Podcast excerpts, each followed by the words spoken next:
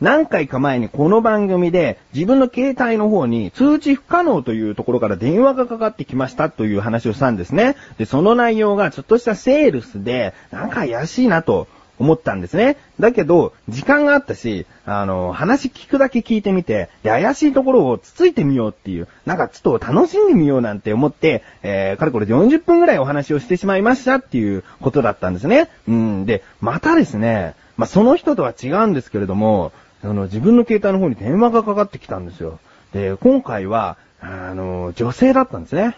で、もしもし、私何々って言うんですけども、今何してんですか？とか言って、なんかもうすごく、友達とまではいかないけど、気軽すぎるでしょと。初対面の電話の人に対して。で、いや、あの、今は別に大丈夫ですよ、つって。そしたら、私、池袋でショップの店員さんやってるんですよ、って言うんですね。で、池袋なんて、もう、行ったことないって言ってもいいぐらい、縁のないところなんですよ。で、なんでそんなとこからかかってくるのかなって思ったのと、その自分のことをショップの店員って言うならいいんだけど、3つけるかねと。私、池袋のショップの店員さんやってるんですけれども、って言って、なんか嫌な電話だなと。怪しいと思ったんですね。えー、で、ちょっと話をまた聞いてみようと思って、で、いろいろ話を聞いてみたら、まず、その、何か用ですかって言ったんですね。そしたら、何々キャンペーンを今やっておりまして、お仕事とか何されてるんですかつって、質問がとにかくこう、ボンボンボンボン来るんですよ。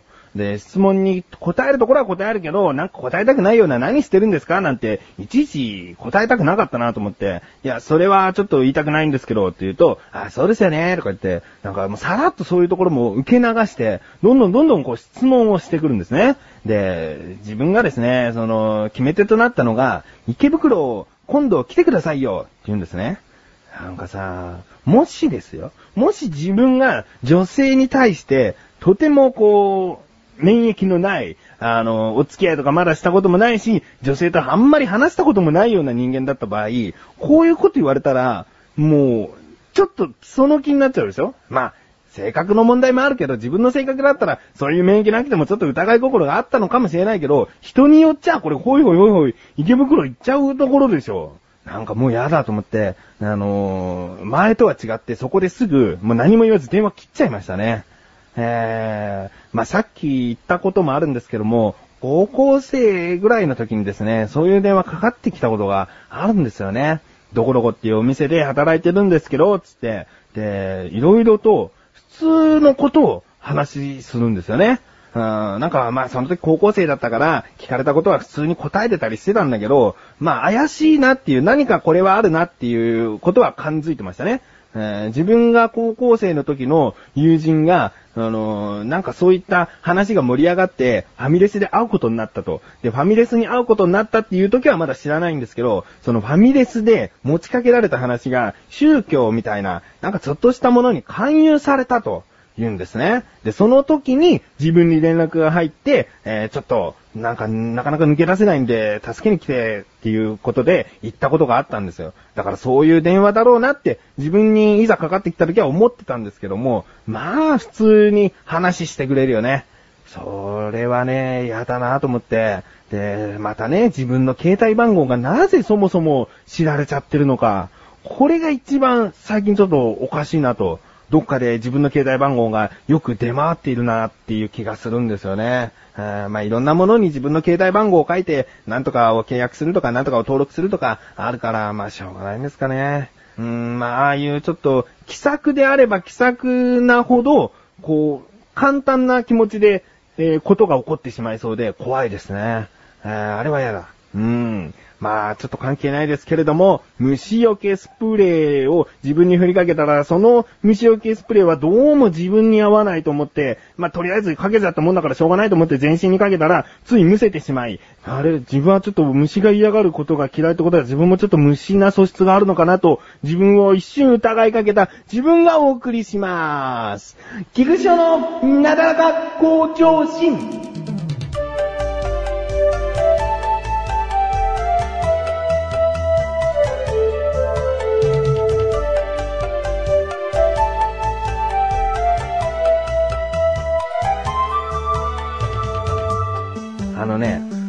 っっていうのは、まあ夫婦じゃなくてもなのかな。友達関係、えー、もしくはま夫婦になってなくても恋人関係とか、いろんな、ま人付き合いがある中で、些細なことで喧嘩をするっていうのはよくあることですよ。うん、ちょっと言い方が気に入らなかったとか、その時、ふと、あの、笑ったのが許せないとか、なんかそういう些細なことで喧嘩っていうのはありますよね。で、最近ですね、自分の両親が喧嘩とまではいかないんだけど、母親が一方的になんか嫌だあれっていうことがあったんですね。で、まあ、相手はもちろん自分の父親に対してなんですけれども、まあ、何が起こったかと言いましたね。ちょっとしたことで、えー、ストレスが若干溜まりつつあったんですね。溜まりつつ、溜まってきつつあったらしいんです。うちの母親の方は。で、だけど、とある日にご飯を出してあげて、で、そのご飯を食べてる時にね、まあ自分の父親っていうのは、その家庭のご飯の味に対して、口出さないんですよ、そんなに。これは美味しくないなとか言わないんですね。で、反対に美味しいと、これはすげえうまいなっていうことも言わないんですよ。まあ、夫婦生活長いと、そういったご夫婦多いかなとも思うんですね。だからうちにとっても普通のことだし、えー、そんなに気にしていないことなんですね。母親も毎回褒められたいと思うわけでもないし、逆に口出しされないから自分の好きなように、えー、料理ができていいなっていうこともあったんですよ。だけど、その日までに、ちょっとずつちょっとずつストレスが溜まってきていたっていうのもあったせいで、とある一言で、なんかもう、嫌ってなっちゃったらしいですね。それがですね、このキャベツうまいなって父親が言ったんですよ。それがどうも許せなかったみたいで、他にもそのキャベツっていうのはメインディッシュの付け合わせ、ただ千切りしたキャベツなだけだったから、なんでそこを褒めるのっていうね。そういうなんか、ね最初は言われた時に、ああ、そうって終わったんだけど、なんか1分2分とこう時間が経っていくうちに、なんかムカムカムカムカ来ちゃったみたいね。で、ちょっとしたことで、まあ、多少ね、口を聞かなくなってしまったりとか、今はもう大丈夫なんですよ。えー、母親が一方的に口を聞かなくなってしまったりとか、そういうことがあったんですよ。で、そのキャベツの下りの愚痴を自分にも話してくれて、ああ、そういうことがあったんだと。あまあ、こうやって話してくれる時点で、もうちょっと笑い話にはもうなってるんでいいんですよ。まあ、このキャベツうまいなっていうね、その一言、だって聞く人によっちゃ嬉しい一言でもあるし、まずいなじゃないからね。えー、まあなんであえてそのキャベツ褒めてんのって、まあ母親からするとそうなんだろうし、あのー、自分の父親からしても、いや別に、他のがまずいって言ったわけじゃなく、久しぶりかわかんないけど、こうたまたま食べたキャベツが改めて美味しく感じてつい出た一言だったのかもしれないじゃない。ね？どっちが悪い？まあ、どちらかといえば父親の方に若干ね、えー、ついでだったら、これ美味しいなぐらいで大きくひとまとめに言ってもらってもよかったしね。えー、何も言わないっていうのがいつも通りのことだから、言わないっていうのもよかったんだけど、このキャベツっていうのをつけちゃったから、あまあそこがね、えー、まあ父親としては、そんなとこで腹立つのかよみたいな、こう言い分もあるでしょ。だけど母親からすると、特にその料理なんか毎日作ってる女性からしたら、わかるわかる、そういうのもね、いちいち腹立っちゃうのよってこともあるんでしょ、うん、自分も料理するからわかります。あの、その料理作ったものを付け合わせとして茹でたブロッコリー乗せて、このブロッコリーはうまいな。で、他のは何も評価されなかったら、ちょっとなんかもう作りたくないなと思っちゃうしね。それは十分にわかる。だけどさ、もしだよ、これがきっかけで、口をまず母親が聞かなくなりました。今大丈夫ですけど、まあ、聞かなくなりました。それに逆切れじゃないけど、父親もなんだそんなことでいちいち腹立ちやがってということで、父親の方ももう口を聞かなくなりました。いつしかその夫婦は口を聞かないまま、まあ、しばらく生活をしてきて、些細なことでもすぐ喧嘩。で、もう、なんかもう冷たい冷め切った夫婦になってしまった結果、最終的には離婚が待っていたとしますよね。そうなった時に、離婚成立して、で、なんかまあ、お互い友達に、なんで離婚したんですか？とかいう話になるでしょ？まあ、いろんな原因はあるけども、きっかけは何だったんですか？つって、母親からするとさ、あの人が、このキャベツうまいなって言ったからなのよってなるし、父親からするとさ、なんか、このキャベツうまいって言ったら離婚になっちゃったよ、みたいな。すごーく小さく感じるよね。第三者からするとね。そんなことでってなるよね。でもそんなことでっていうのは第三者だからこそだけど、第三者の方が多いわけだから、そのなんか、第三者から見ても認められるような離婚がいいじゃない、まだ。そんなことでってなりたかないよね。だからまあ、実際そんな風にはならないけども、そんな小さなことだったっていうところを自分も気をつけていきたいね。えー、なんでこんなことで腹立ってんだろうって、すぐ、こう、我に返りたい。うん。そうしないと、ほとんどどんどんいろんなものが溜まってきて、えー、最終的にはもう収集つかなくなっちゃうかもしれないから。えー、今回ですね、まあ、たった母親のそのちょっとイラッとした一言で、そこまで考えちゃいましたね。小高的文化発信ということでね、まあ、文化を発信して、まあ、そんなにまだ立てないんで文化っていうのも、まあ、正直、成り行きでついちゃった名前っていうのも正直あるんですけれども、まあ、それなりに文化っぽいことを言っていく。ということで、そんな小高祐介がお送りする小高菊池の小高カルチャーは2週に1度の水曜日更新です。さようなら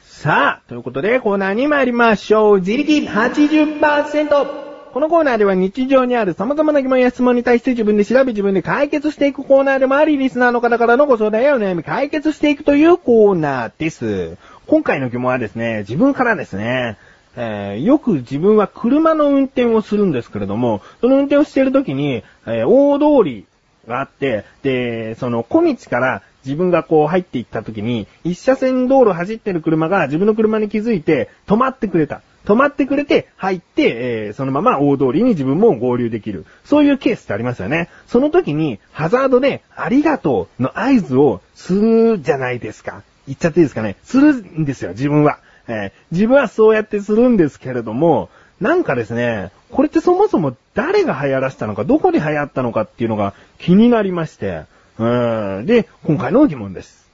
ハザードでありがとうの合図を始めたのは何がきっかけなの？ですね。調べてきました。ここからが答え。これはですね、どうやら長距離大型ドライバーの方々が使い始めて、で、その後に1999年代にテレビ CM で、えー、ハザードを使うありがとうの合図を流したところ、まあ、一般的に広まっていったということなんですが、まあ、一般的に広まったけれども、これはまず世界的には全然非常識なことらしいんですよ。で、ドライバーさんによっては、とんでもないと日本人の中でもいるみたいなんです。あちなみに、サンキューハザードみたいな言い方があるらしいですね、それを。あーでも自分は、そうだな他にもですね、あの、窓開けて手で合図すれば、まあ、後ろの人からも手が見えるから、いいんじゃないかと。まあ、いいんじゃないかというか、まあ、それが一番正しいんじゃないかっていう人もいるみたいなんですよね。えー、まあ、今回は、ちょっと悩みますね。でも、これからもハザードで挨拶しちゃおうかな。自分がそうされたら嬉しいから。うん。まあ、とりあえずこの基準でサンキューハザード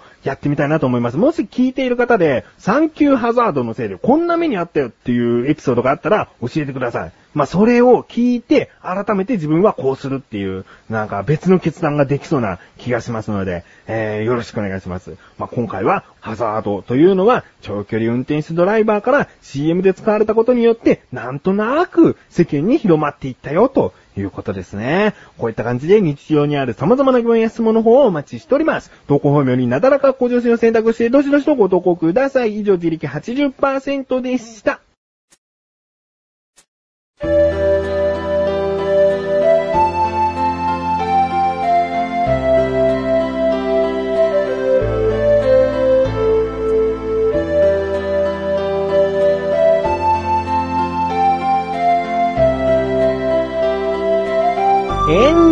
でーす。そしてすぐお知らせでーす。このなだらか向上心が配信されたと同時に更新されました小高菊池の小高カルチャー聞いてみてください。今回はですね、このなだらか向上心にも、あの、疑問メールとして、ピーマンとパプリカの違いは何っていう疑問メールを送ってくれたトマトンさんという方が、今度は小田カルチャーに、ピーマンのことについて色々と教えてくださいっていうね、メールが届きまして、小田カルチャーの小田カローの料理教室というコーナーで、えー、ピーマンについて色々とお話ししております。気になるという方は聞いてみてください。ということで、なだらか向上心は毎週水曜日更新です。それではまた次回、ホワイトは菊池翔でした。メガネたまーにでもあるよ。お疲れ様です。